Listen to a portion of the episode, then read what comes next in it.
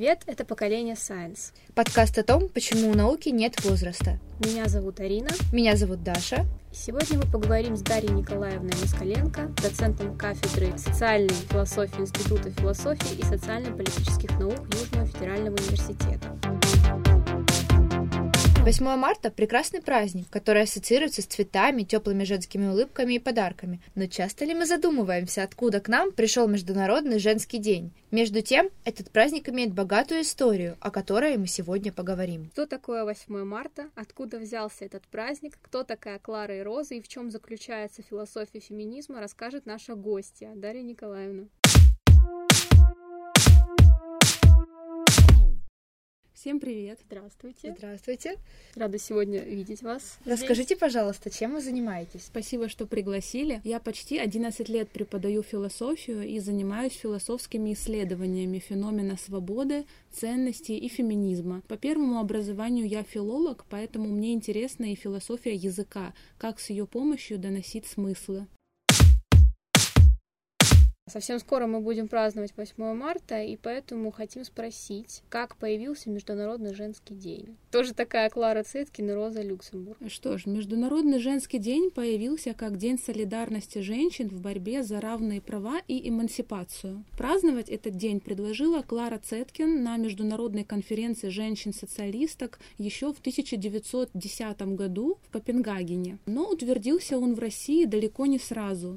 Были серьезные женские заболевания забастовки и демонстрации, которые стали частью февральской революции 1917 года. И только в 1921 году Советский Союз официально утвердил 8 марта женским днем в память о той демонстрации 1917 года, которая как раз-таки стала триггером для начала февральской революции в России. Но когда Клара Цеткина предложила день 8 марта, есть такая легенда немецкая, что в средние века в одной деревушке женщин, молодых девушек э, выдавали замуж. И отдать свою невинность они должны были не жениху, а хозяину потому что они были крепостными, можно сказать.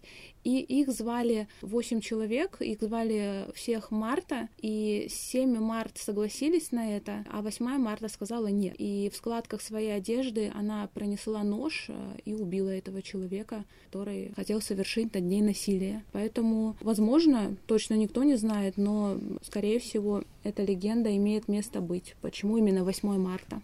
Это в честь такой смелой женщины, да, которая решила сделать первый шаг вот по борьбе с э, несвободой. Да, которая сказала нет. А Клара Цеткин — это журналистка и активистка международного социал-демократического движения. Роза Люксембург была ее подругой, которая основала марксистский феминизм и во всем поддержала на этом тяжелом пути Клару по достижению равенства женщин и мужчин. То есть это были такие две соратницы, которые во всем поддерживали друг друга. Но, конечно, жизнь у них была недолгой, и жизнь Розы Люксембург э, закончилась трагически. Ее схватили и убили. Вот как раз-таки за ее идеи. Можно ли их называть первыми символами феминизма? Одними из первых символов феминизма, да, они поспособствовали популяризации этого движения, что все больше женщин стало понимать, что так дальше продолжать нельзя, и нужно выходить на баррикады, бороться за свои права. Но, как известно, первая волна феминизма началась еще в XVIII веке, даже в конце конце 17 века. То есть э, первые мысли, что женщина тоже человек. И до сих пор эта мысль является радикальной mm-hmm. для многих. Поэтому актуально говорить на эту тему mm-hmm. и сейчас, сегодня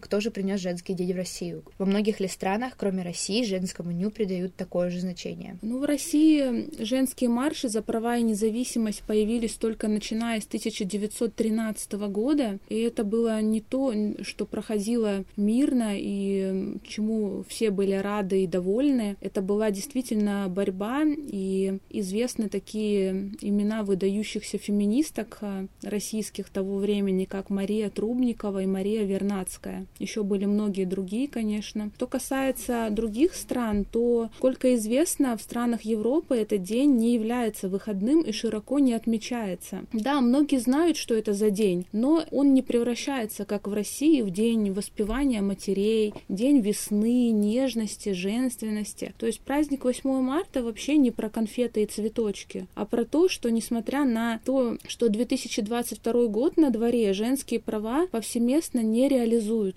Женщины продолжают быть угнетенной частью населения во многих странах. Где-то больше, где-то меньше, но Россия не исключение, к сожалению. И риторический вопрос, зачем мне конфеты или цветы, если меня при устройстве на работу спрашивают, могу ли я гарантировать, что в ближайшие пять лет я не заведу детей? Или говорят, что якобы наука это не женское дело. Я считаю, что не совсем правильно то, что этот праздник превратили в то, чем он никогда не являлся. Насколько я поняла, по вашим словам, за границей это скорее день памяти, да, день солидарности в сторону женщин. Верно, день памяти, день солидарности. Кстати говоря, как вы думаете, а почему так произошло именно в России? Как повлиял на это менталитет, возможно? Это идет э, из истории и, конечно же, связано э, с менталитетом советского народа и нынешнего э, российского народа. Как известно, до 1920-х годов у нас господствовал домострой, где женщина не имела практически никаких прав, и единственное, что она должна была делать, это рожать детей, готовить еду и убирать. Когда свершилась революция, становилась советская власть, да, женщины тоже смогли работать на наравне с мужчинами. Но это не привилегия, потому что э, у женщин осталась вся та же самая работа и все те же самые обязанности. И работать на, на тяжелой работе наравне с мужчинами, плюс рожать детей, воспитывать их, поднимать, ухаживать за престарелыми родственниками, готовить еду. Это было сложно тогда, это остается сложным и сейчас. Это укоренилось в сознании многих, и сейчас э, многие продолжают э, возмущаться, если женщина, например, не хочет готовить готовить или не считает себя уборщицей, которая должна убирать за всю семью, не прося помощи ни от кого. Да, это на самом деле обыденность, у многих это не вызывает никаких вопросов, поэтому им невыгодно вкладывать э, в день 8 марта такой смысл.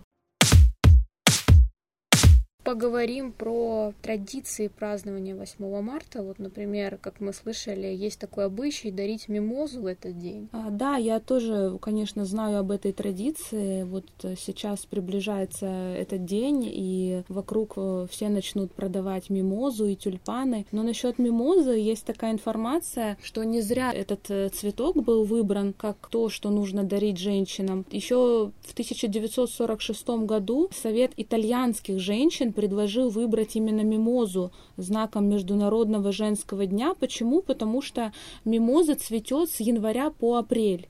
И в этом цветке сочетается стойкость и выносливость вместе с мягкостью что она может цвести в мороз и в то же время настолько прекрасная, мягкая и сладко пахнущая. То есть это вот это сочетание, которое присуще женщинам. Довольно красиво да. отражает суть праздника. Символично, правда. Да. Мы не раз сегодня упоминали уже, что 8 марта у нас стереотипно это цветочки, конфетки, да, это пожелание женщинам оставаться украшениями коллектива и так далее. Как же тогда правильно поздравлять женщин с этим праздником? Да, вы правы, действительно, женщинам очень часто в поздравлении говорят «Спасибо вам за то, что вы такие прекрасные, являетесь украшением нашего коллектива».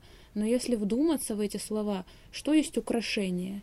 Украшение, ну, колечко, цепочка. Без этого можно и обойтись. Поэтому, возможно, есть смысл в этот день поздравлять женщин э, словами «Оставайтесь такими же сильными, мы восхищаемся вашей стойкостью, вашим стремлением идти вверх, тем, что вы можете успевать все и добиваться всего. Эти слова бы, я думаю, больше подошли. Ну, естественно, феминистки не запрещают дарить цветы в этот день, но этот день не должен быть единственным, когда женщина заслуживает цветов или подарков. Просто если это сводить только к цветам, конечно, теряется смысл праздника. Теперь хотелось бы, наверное, чуть уйти от темы 8 марта и поговорить о самом феминизме, в чем же заключается философия его. Философия феминизма заключается в определенном мировоззрении, философском, которая предполагает безграничные горизонты познания. Ведь э, известно, что главная идея философии — это свобода. Любой стандарт это не философия, это идеология. И еще раз подчеркну, что идеология не равно философия. А в феминизме женская свобода и независимость — это базовые ценности. Философия феминизма э, появилась только в XVIII веке, и то это не произошло по щелчку пальцев, э, когда философы, как э, представители мысли, как те люди, которые всегда идейно вдохновляли простой народ, начали высказываться на тему, что, оказывается, женщина тоже имеет права и может выполнять э, великолепно остальные обязанности, которые считаются в обществе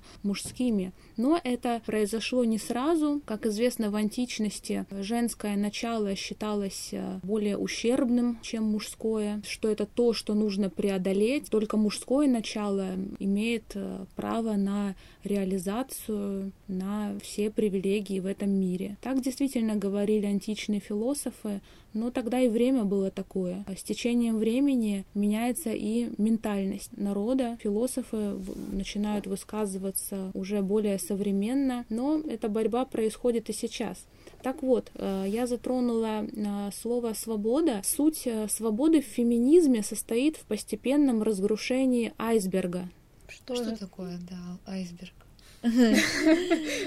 Айсберг-модель — это известная модель в современной философии феминизма. Смотрите, все представляют, как выглядит айсберг. У него есть острый пик, есть верхняя часть и есть подводная часть, которую мы не видим. Острый пик айсберга — это полная дегуманизация, рабство и убийство женщин. Верхняя часть айсберга – это то, что мы можем наблюдать повсеместно во всех странах и представляет собой пассивное и активное угнетение. Пассивное угнетение включает в себя трудовую дискриминацию, например, стеклянный потолок. Это когда женщина по определению не может продвинуться на высшие должности, потому что на 95% и больше их занимают мужчины и не дают женщинам продвинуться. Есть а, разрыв в зарплатах между мужчинами и женщинами. В России этот разрыв составляет 30%.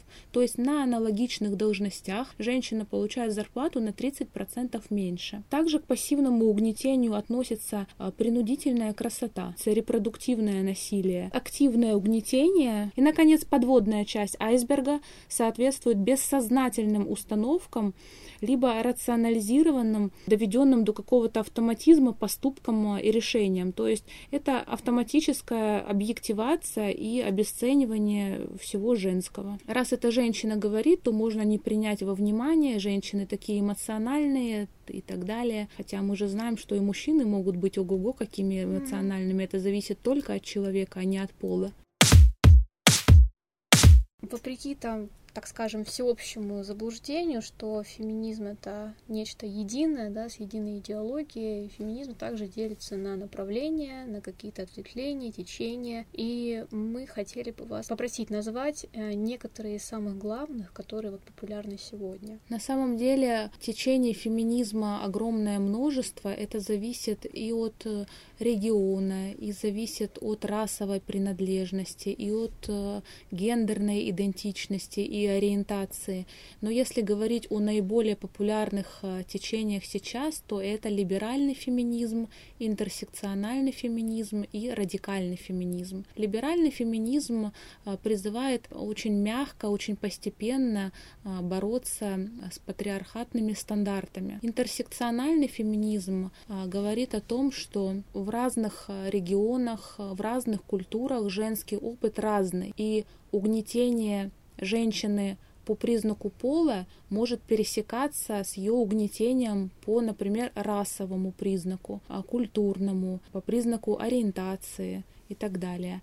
А радикальный феминизм призывает э, начать решительно и всеобъемлюще во всех аспектах э, бороться за женские права. Мне, кстати, интересно по поводу течений феминизма еще. То есть у них цель одна, да, у всех течений, но методы достижения этой цели отличаются. Можно ли так сказать? Да, конечно, цель одна, чтобы мужчины признали, что женщина имеет право на те же самые права, которые есть у мужчин. В этом э, все течения совпадают. Но методы, конечно, делятся от очень-очень мягких, э, угодливых патриархату, э, таких постепенных, э, до более жестких методов. Например, если мы сравним, как себя поведет либеральная феминистка и радикальная феминистка при кэт-коллинге на улице. Знаете, что такое кэт-коллинг?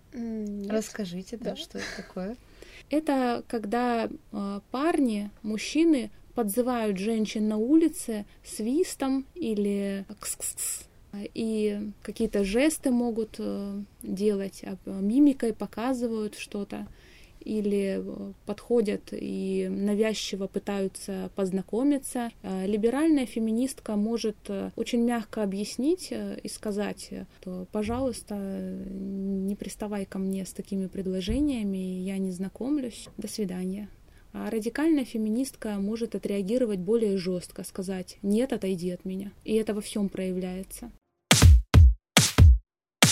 Почему, как вы лично считаете, сегодня феминизм набрал такую большую популярность? Хороший вопрос. Смотрите, феминизм стал популярен, потому что женщины, в основном молодые, девушки, девочки, стали понимать, что не хотят быть на втором плане, что они могут достичь абсолютно всего, и никто, ни мужчины, ни государство не имеют права им диктовать стандарт даже сейчас, в 2022 году, тема, что женщина тоже имеет право выбрать, как ей жить, что делать или что не делать, она является острой. Это парадоксально, но это так. Вот, кстати, о субъектности здесь тоже следует сказать. Смотрите, субъектность — это важнейшая человеческая способность. Это философский термин. Субъектность заключается в умении становиться и быть автором собственной жизни. То есть быть субъектом значит занимать активную, авторскую позицию по отношению к собственной жизни, строить ее сознательно и целенаправленно, то есть управлять своей деятельностью.